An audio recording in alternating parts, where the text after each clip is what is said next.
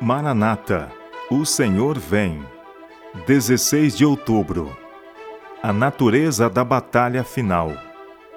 O Senhor abriu seu arsenal e tirou deles as armas da sua indignação. Jeremias capítulo 50, verso 25.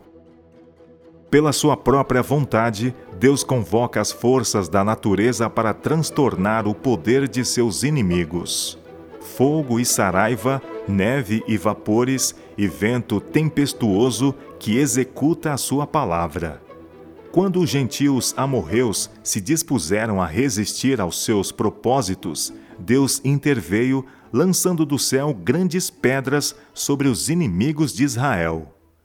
Estamos informados de uma maior batalha a ocorrer nas cenas finais da história da Terra quando o Senhor abriu seu tesouro e tirou os instrumentos de sua indignação.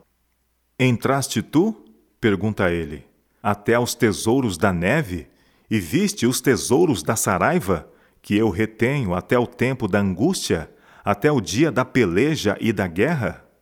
Jó capítulo 38, versos 22 e 23. O revelador descreve a destruição que terá lugar quando a grande voz do templo do céu anunciar: Está feito. Diz ele: Sobre os homens caiu do céu uma grande saraiva, pedras do peso de um talento. Apocalipse capítulo 16, versos 17 e 21. Nas últimas cenas da história da terra, graçará a guerra. Os poderes do mal não capitularão no conflito sem uma luta, mas a providência tem uma parte a desempenhar na batalha do Armagedon. O capitão do exército do Senhor estará à frente dos anjos do céu para dirigir a batalha.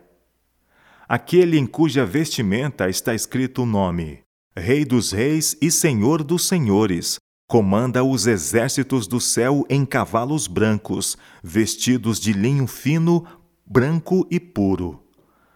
Quando vier novamente à terra, Cristo comoverá não só a terra, senão também o céu. De todo vacilará a terra como o bêbado, e será movida e removida como a choça. E os céus se enrolarão como um livro. Os elementos ardendo se desfarão e a terra e as obras que nela há se queimarão.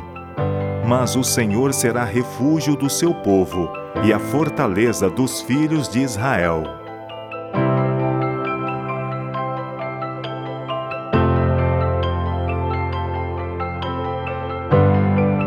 Ellen G. White Meditações Matinais Maranata O Senhor Vem de 1977